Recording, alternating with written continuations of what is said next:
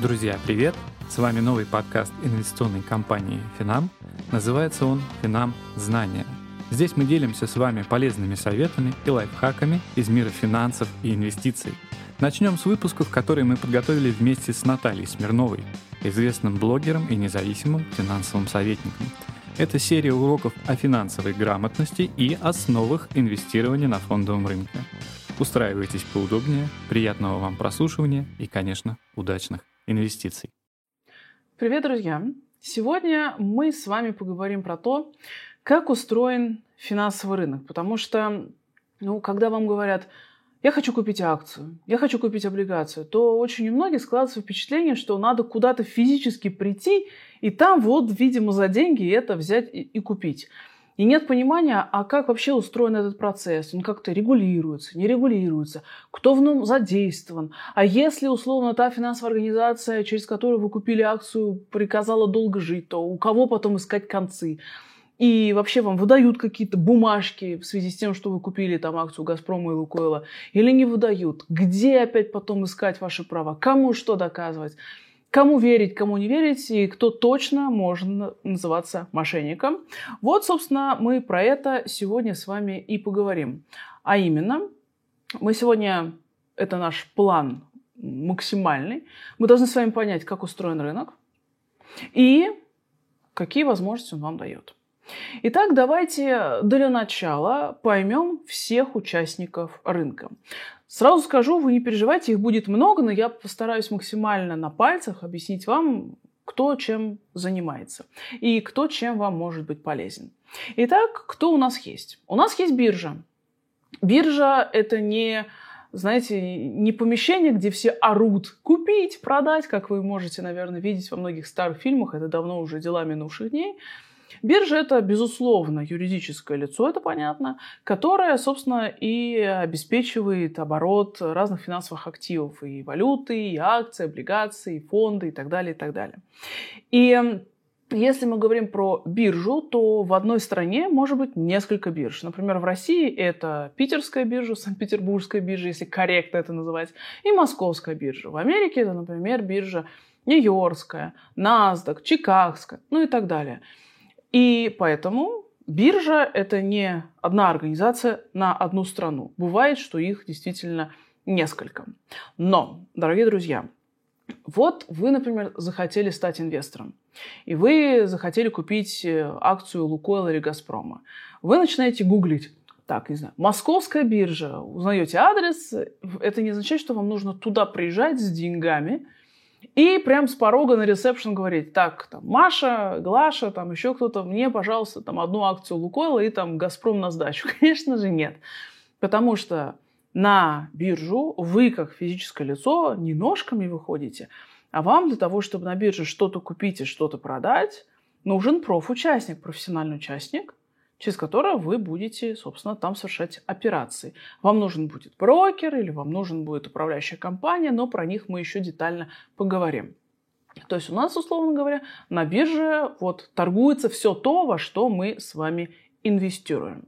Дальше. Кто у нас есть? Мы еще не говорим про брокеров, про управляющую компанию. Это не так интересно. Да-да, есть люди поинтереснее. Даже не люди, естественно, организации. И вторая организация, про которую мне хотелось бы сказать, это депозитарии. Кто это? На пальцах. Это, конечно, профучастник, понятно, это юридическое лицо, это не какой-то физик или ИП, но это организация, которая осуществляет хранение как раз ваших ценных бумаг. Да-да, если вы купили акцию Лукойла, Газпрома и так далее, то ваши права на эти акции, они, собственно, учитываются, хранятся в депозитарии, не в брокере, а в депозитарии. И если с вашим брокером что-то случится, он умер, отозвали лицензию, что угодно, то вместе с ним ваши ценные бумаги не сгинут. Вы просто, собственно говоря, обращаетесь к депозитарию, чтобы эти бумаги у вас перешли к новому брокеру. Ничего страшного абсолютно в этом нету. Чуть позже мы поговорим про ситуацию, когда у вас в цепочке владения бумагами могут быть задействованы несколько депозитариев, что нужно обязательно проверять, чтобы не попасть в просак. Следующий профучастник, с которым мы имеем дело, это регистратор. Регистратор, естественно, юридическое лицо, он отвечает за то, чтобы вести реестр ну, владельцев ценных бумаг по договору с той или иной компанией. Ну, то есть, условно, это регистратор, который ведет реестр акционеров, не знаю, Лукойла, Газпрома и так далее. Это нужно для того, чтобы ну, собственно, компания знала, кому надо платить дивиденды, кто ее акционеры и так далее. Поэтому вариант, что вам забудут выплатить дивиденды, если вы акционер компании, а всем остальным выплатили, это исключено. Сами понимаете. Дальше. Кто бдит неустанно, денно и ночно за тем, что происходит на финансовых рынках? Конечно же, это регулятор. В частности, в России это Центральный банк Российской Федерации или Банк России. У каждой страны свой регулятор. В Америке, например, за деятельностью на финансовых рынках бдит SEC, Securities and Exchange Commission. Ну, это частично аналог Центробанка, потому что у нас э, Центральный банк это мега-регулятор, он регулирует вообще все. И страховые компании, и фондовый рынок, и так далее, и так далее. Если говорить про другие страны, то там бывает разные регуляторы. Отдельный регулятор страховых компаний, отдельно э, финансовые рынки, отдельно там, банковский сектор, отдельно пенсионное законодательство и так далее, и так далее. У нас все Центральный банк Российской Федерации. Теперь давайте поговорим как раз про то, что я озвучивала в части проблем или даже сложностей с депозитариями. Смотрите, вот вы купили какую-то акцию. И, как я уже говорила, она хранится в депозитарии, в организации, которая отвечает за учет ваших прав на те или иные ценные бумаги. Может быть такое, что у вас в цепочке хранения будет не один, а несколько депозитариев. Вы спросите, «Э, это как? Ну, на самом деле все достаточно просто. Если мы говорим про, например, Российскую Федерацию, то у нас центральный депозитарий – это НРД – национальный расчетный депозитарий. В итоге все хранится там. Если вы купили иностранные ценные бумаги, например, через Российскую Федерацию, то тогда у вас ваши права будут учитываться и в российском депозитарии, и в каком-то зарубежном. Ну, например, американском, если это американские бумаги, европейском, если это европейские бумаги. Вот этот двойной учет во-первых, обеспечивает вам защиту, что в итоге вы знаете, где искать все концы, если все депозитарии на всей цепочке, с ними что-то случилось или где-то что-то, ну, например, потерялось, если выражаться очень примитивно. Но, с другой стороны, если вы находитесь в стране, которая, ну, скажем так, имеет не совсем дружественные взаимоотношения с другими странами, ну, например, Россия и страны Евросоюза, Россия и там, Соединенные Штаты Америки, то если вы через российскую инфраструктуру покупаете какие-то американские акции, то у вас учет идет как? У вас идет учет на российской стороне и на американской стороне. И такое может быть, что в рамках санкционного давления Америка говорит, дорогие друзья, я счета ваших всех депозитариев у себя блокирую. Ну, потому что и тогда получится, что вы покупали вроде бы бумаги через российскую инфраструктуру, а у вас они заморожены. Или, например, вы через российскую инфраструктуру купили ценные бумаги, и они учитывались в российском депозитарии и дальше в европейском. И дальше Европа говорит, дорогие друзья, всего доброго, хорошего настроения, но извините, мы вводим против вас санкции, и поэтому все абсолютно счета ваших депозитариев у нас мы блокируем. И, соответственно, вы понимаете, что вы владеете ценными бумагами, но сделать ничего с ними не можете. Ваши права на эти бумаги, конечно, никуда не пропадут. Если вы не входите в санкционные списки, у вас никто ничего не экспроприирует, это понятно. Но такое может быть, что право на бумагу у вас есть, оно задокументировано, все есть, все замечательно но при этом сделать с бумагой вы ничего не можете. Вот почему крайне важно анализировать вот эти все депозитарные цепочки, где финально хранятся ваши ценные бумаги. И если у вас так получается, что на вот этом депозитарном пути у вас встречаются страны, которые друг с другом ну, не очень хорошо взаимодействуют, то желательно такой путь хранения бумаг не используют. Например, вот у вас есть желание купить американскую ценную бумагу. И вы думаете, как ее лучше взять?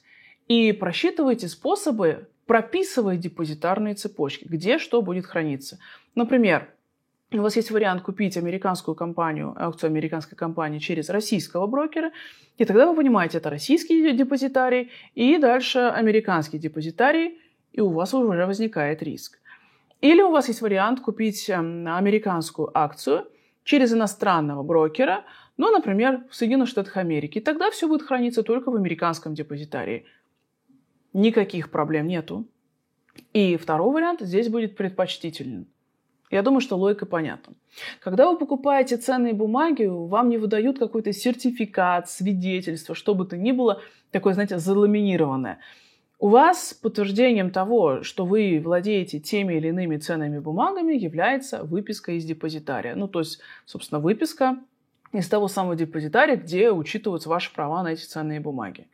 Собственно, как выписка там, не знаю, из Росреестра и так далее, что у вас такая-то, такая-то квартира, потому что свидетельство о собственности уже достаточно давно отменили, если мы говорим про Российскую Федерацию.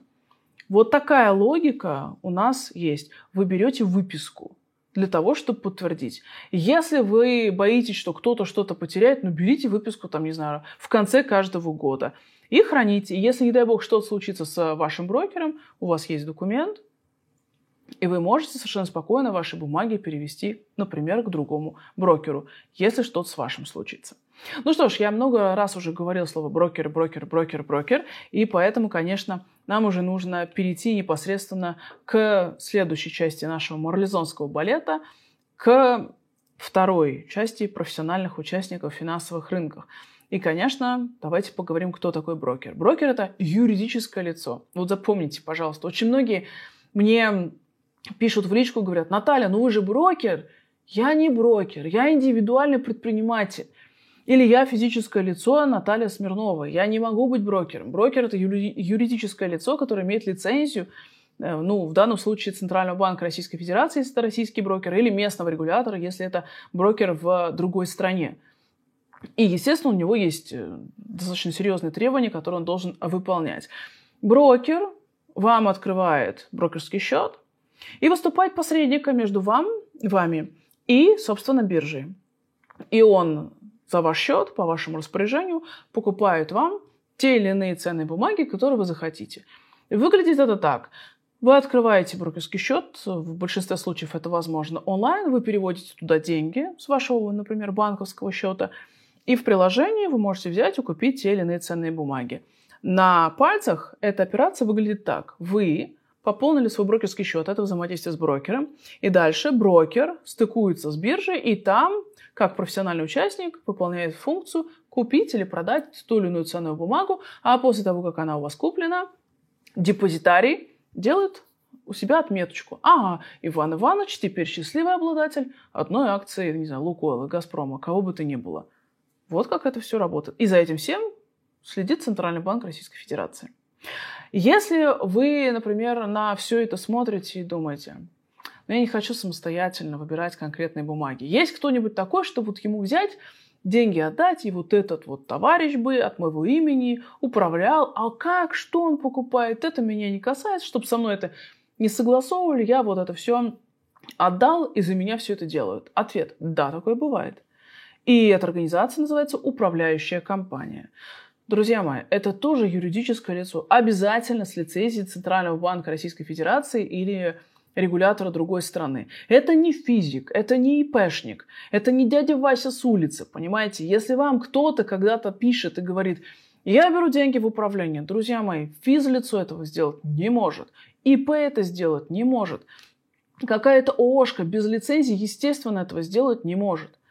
Единственный, кто имеет право взять деньги в доверительное управление и инвестировать их, это управляющая компания, профессиональный участник финансового рынка с лицензией, соответственно, регулятора на доверительное управление.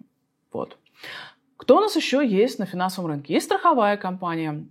Ну, страховая компания, я думаю, что здесь все понятно. Это, собственно, компания, к которой вы обращаетесь, чтобы что-то застраховать, машину, квартиру, жизнь, здоровье и так далее – и страховые компании инвестируют, собственно, свои страховые резервы тоже на финансовых рынках. Если мы говорим про негосударственный пенсионный фонд, это тоже профучастники финансового рынка. Они инвестируют собственно, пенсионные накопления тоже на финансовых рынках.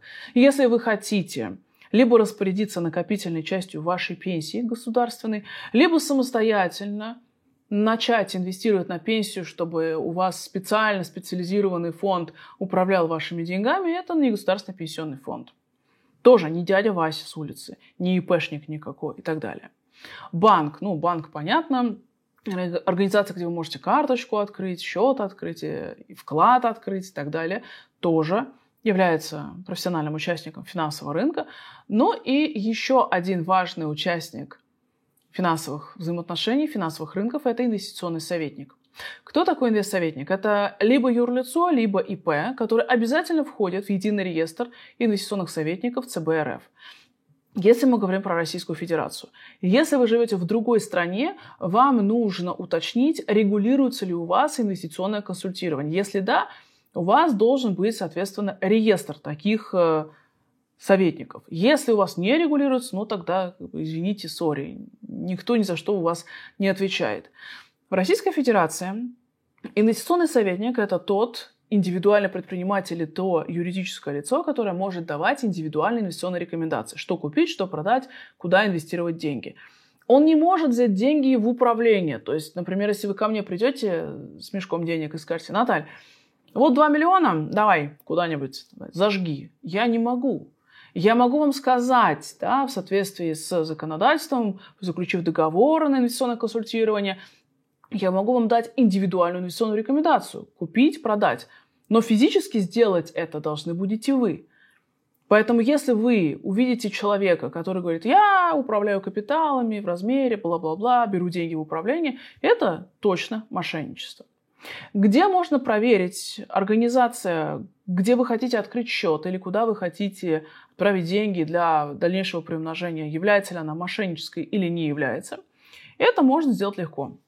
Если вы делаете это в России, то вы заходите на сайт Центрального банка Российской Федерации, и там прямо на заглавной странице есть такой блок «Проверить организацию». Вы нажимаете и вбиваете название компании. У вас сразу возникает, либо она есть в реестре, соответственно, брокерских компаний, компаний управляющих и так далее, либо это компания инвестиционный советник, либо ее нигде нет, либо, не дай бог, она вообще в черном списке, и тогда точно оттуда надо бежать. Ну уж тем более никогда в жизни с такой компанией не связываться. Итак, если мы говорим про то, как устроены рынки с точки зрения их обитателей, я думаю, что основных лиц мы с вами уже рассмотрели. Теперь давайте посмотрим, а, собственно, что можно купить на вот этих самых финансовых рынках. Здесь есть валютный рынок, то есть вы можете на финансовых рынках поменять, например, рубли на доллары или на евро, или вы можете доллары там поменять на евро или как-либо еще. В зависимости от того, на какой бирже вы работаете, вам будет доступно обмен одной валюты на другой. Доступные валюты, валютные пары, какую на какую можно поменять, зависит от того, на какой бирже вы работаете. Безусловно, это гораздо более выгодно, чем если вы будете обменивать э, деньги в кассе банка, и даже выгоднее, чем если вы будете, например, с рублевого счета банка переводить деньги на ваш там, долларовый или там юаневский счет в этом же банке, потому что банк вам сделает конвертацию по своему курсу. Это плюс какой-то процент к биржевому.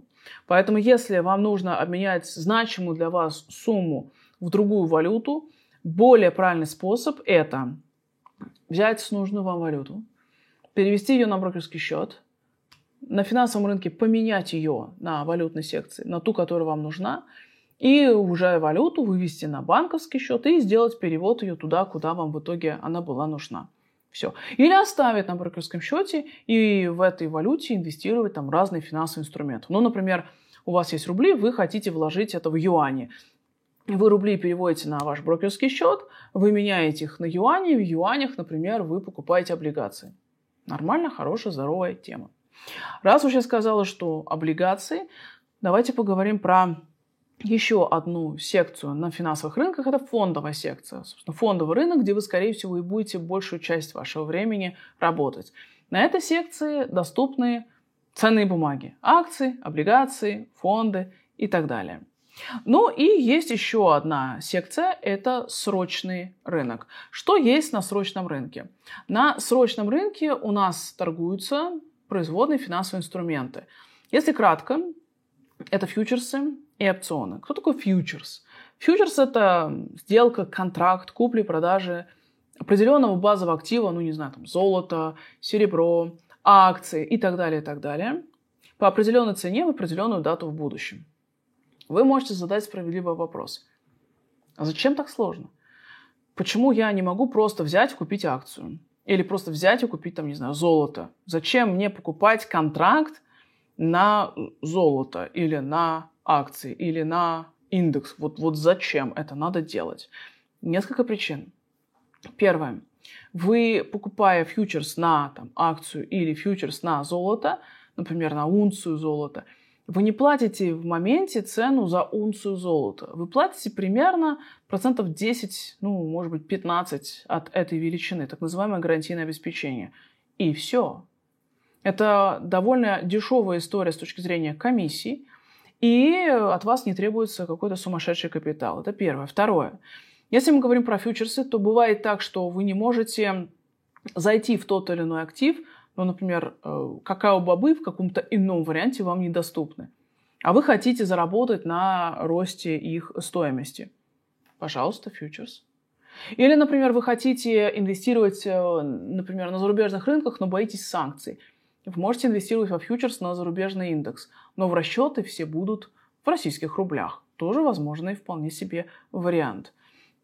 Поэтому фьючерс – это хорошая история с точки зрения того, что по комиссиям брокерским это довольно дешево.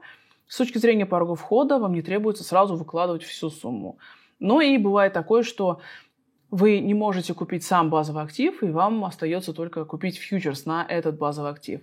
Фьючерсы бывают расчетные и поставочные. Расчетные это означает, что вы его держите, и когда все заканчивается, он заканчивается, то тогда у вас просто происходит взаиморасчет, и вы ничего в итоге не, не получаете. Если этот э, фьючерс поставочный, то в конце срока действительно базовый актив куда-то поставляется. То есть если это фьючерс на акцию, вы получаете, например, акции. Такая вот история. Если говорить про опционы, то это право купить или продать какой-то базовый актив по определенной цене в будущем. И вы этим можете воспользоваться, может быть, нет. Например, можно купить там опцион на, опцион на там, акцию «Газпрома», который дает вам право, например, э, ее купить по цене, ну, не знаю, 200 рублей через месяц. И если через месяц акция стоит 300, то вы, конечно, опцион свой используете, покупаете по 200. Если она стоит 100, то, конечно, вы его не используете, просто теряете его стоимость. И опционы очень часто используются для минимизации рыночных рисков. Ну, конечно, как вы наверняка поняли, фьючерсы и опционы – это довольно сложные финансовые инструменты. И да, действительно, если вы новичок на финансовом рынке, неквалифицированный инвестор, по умолчанию они вам будут недоступны. Итак, теперь пора пришла познакомиться еще с одним зверем, еще с одним понятием на финансовых рынках. Это квалифицированный и неквалифицированный инвестор. В разных странах это может называться по-разному. Где-то это будет профессиональный, непрофессиональный инвестор. Но в Российской Федерации это квалифицированный и неквалифицированный инвестор. Если вы не квал, ну, квал, не квал, это, понятно, жаргонное выражение этих двух личностей – если вы не квал, то вам по умолчанию доступны только самые надежные, самые простые финансовые инструменты. Чтобы получить доступ к более сложным, вам либо придется пройти тестирование, либо вам придется стать квалом, потому что даже через тестирование вы не ко всем инструментам получите доступ. Чтобы стать квалом, нужно смотреть непосредственно в момент, когда вам это потребуется, какие будут актуальные требования – по умолчанию это либо капитал в определенном объеме, но только капитал не в смысле квартира, машина, дача, а в смысле ликвидный капитал на счете, например. Это определенный опыт торговли или это опыт работы на финансовых рынках, в смысле там, в определенных компаниях, или определенные сертификаты и аттестаты, если очень-очень кратко. Поэтому, если вы хотите иметь доступ вообще ко всем инструментам без ограничений, вам нужен статус квал-инвестора – Если вы хотите начать с самого простого, вам он сначала даже будет не нужен. Ну и давайте, собственно, попытаемся подвести итог, как выбирать, через кого вы будете инвестировать на финансовых рынках, как выбрать брокера или управляющую компанию. Ну, здесь, а, в общем-то, ничего там, сверхнового я вам не скажу. Во-первых, вы проверяете, что у этой организации есть лицензия регулятора. В России это Центральный банк. Если это другая страна, то у местного регулятора. То есть только с лицензией и дальше мы другой ничего не рассматриваем. Дальше.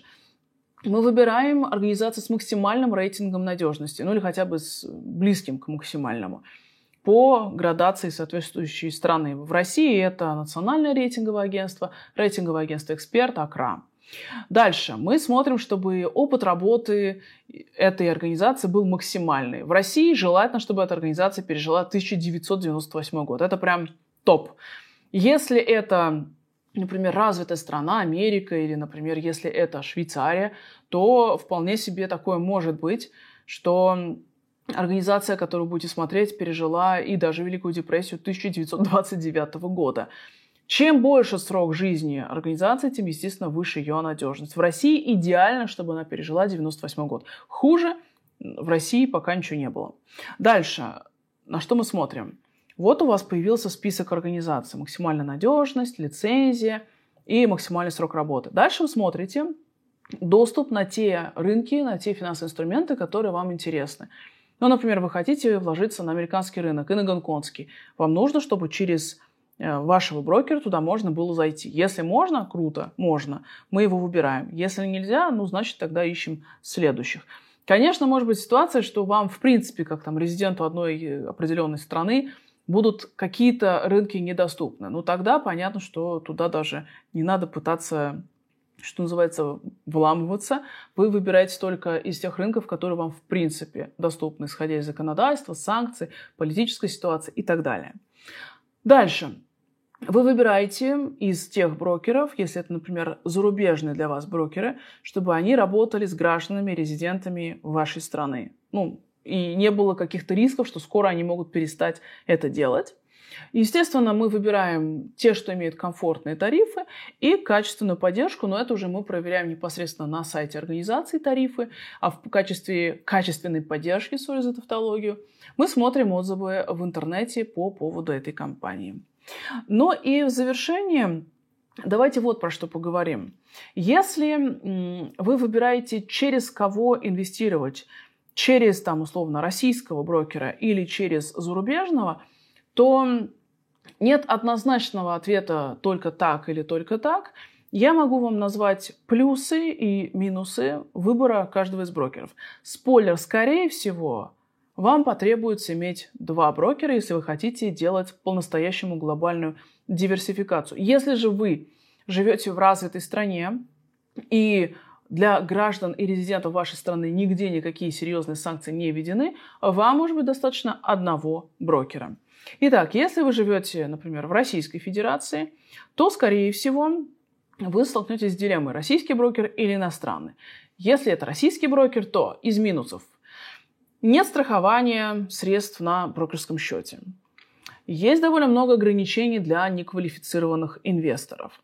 Есть риски так называемого прайм-брокера. И это если российский брокер через какого-то другого брокера выходит на зарубежные рынки. Тот может просто сказать «до свидания», как это «аривидерчи», дорогой российский брокер, больше я с тобой не работаю. Дальше. Не всегда при работе на зарубежных рынках у российских брокеров оптимальные тарифы. Ну, им просто сложнее туда выходить.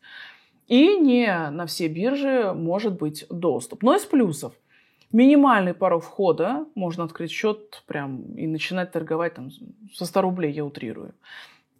Э, российский брокер является налоговым агентом для большинства случаев доходов на финансовых рынках, то есть вам не надо будет самостоятельно заполнять декларацию, платить налоги и так далее. Есть исключения, в частности, дивиденды от иностранных компаний, но по большей части доходов на финансовых рынках российский брокер, если вы резидент России, за вас все налоги удержат. Это довольно удобно. Дальше это минимальный комплайенс, ну то есть вас не будут сканировать с ног до головы, принести 100-500 документов, откуда вы взяли эти деньги. Но Если это очень крупный капитал, конечно, такие вопросы могут возникнуть. Ну и самое удобное, то, что это законодательство местное, с вами общаются на вашем языке, и никаких проблем не возникает. Это вот, пожалуйста, на расстоянии вытянутой руки взяли, пришли в офис, решили все проблемы. Если это иностранный брокер, и под иностранным мы имеем в виду, конечно, брокеров в надежной стране, это понятно, не в Зимбабве, простите, если вы оттуда. И здесь есть следующие риски. Если зарубежный брокер активно рекламируется на территории России, у него есть риск попасть в черный список Центробанка, и тогда возникнет вопрос э, вообще, а можно ли будет туда из России что-то перевести. Это первое. Второе. Если это брокер в стране, которая, ну, скажем так, имеет санкционную политику против Российской Федерации, то вам, во-первых, как россиянину могут там в какой-то момент закрыть счет, даже если пока открывают. И у вас могут быть проблемы с взаимодействием с этим брокером, потому что, например, из России туда могут просто не доходить деньги. Да? Следующее. Это более жесткий комплайенс вас могут сканировать реально с ног до головы. Но если вы белый, пушистый, чистый, то, в общем-то, вас это не должно беспокоить. Следующее. Это, конечно, риски, что вам счет могут в какой-то момент закрыть и сказать «до свидания», у вас есть месяц или полтора на то, чтобы все вывести, потому что вы подозрительный клиент, у нас работал комплайенс, потому что санкции, потому что там что-то еще. Следующее – это, безусловно, проблемы местного законодательства. То есть вы понимаете, что тот брокер работает по законодательству своей страны. И вы можете не до конца его знать, понимать. Э, естественно, это означает, что тот брокер не будет за вас платить налоги в России. Это вы будете делать самостоятельно. И если вы валютный резидент Российской Федерации, который живет в России постоянно, то вам еще дополнительно отчитываться перед налоговой по поводу того, что у вас открыт зарубежный счет, и ежегодно подавать отчетность движение денежных средств и иных активов. Не то чтобы это отчетно сложное, но это просто дополнительная проблема. Из плюсов. Ну, если это брокер зарубежный, в крупной, нормальной, адекватной стране, надежный, то тогда вы понимаете, что это большая надежность, чем брокер в развивающейся стране. Там может быть в развитой стране страхование средств на брокерском счете, соответственно, это более высокая надежность. Если это крупный брокер, обычно он работает напрямую на всех рынках без прайм-брокера, соответственно, риска прайм-брокера нету. Страхование, я уже говорила, и тарифы могут быть ниже, чем у российского брокера в части работы на зарубежных рынках. Ну и вы можете получить доступ к большему количеству инструментов, чем через российского брокера, потому что требования к вал-инвестора и не к вал-инвестор в разных странах отличаются. В России они довольно жесткие. За рубежом они очень часто более мягкие. Те инструменты, которые в России вам будут недоступны, за рубежом вам могут быть доступны. Но там нет, э, ну, бывает, что нет русскоязычной поддержки, и, естественно, там не знает местное российское законодательство. Поэтому, если вы хотите делать глобальную диверсификацию, и вы живете в стране под санкциями, то тогда, скорее всего, понадобится два брокера. Один в санкционной недружественной стране, другой у вас в вашей родной стране, и вот вы через них будете выходить на те или иные инвестиционные инструменты. Если вы живете в стране, где нет никаких санкционных моментов и нет никакого давления и недружественных отношений ни с какими странами основными, то тогда вам вполне себе хватит одного брокера. Вот так, если кратко, как устроен финансовый рынок, я надеюсь, что теперь будет чуть более понятно. Ну а для того, чтобы закрепить полученную информацию, Давайте приступим к заданию и попробуем разобраться, с какими профучастниками вы будете взаимодействовать, если решите стать частным инвестором и купить какие-то ценные бумаги. Бумаги. Бумаги.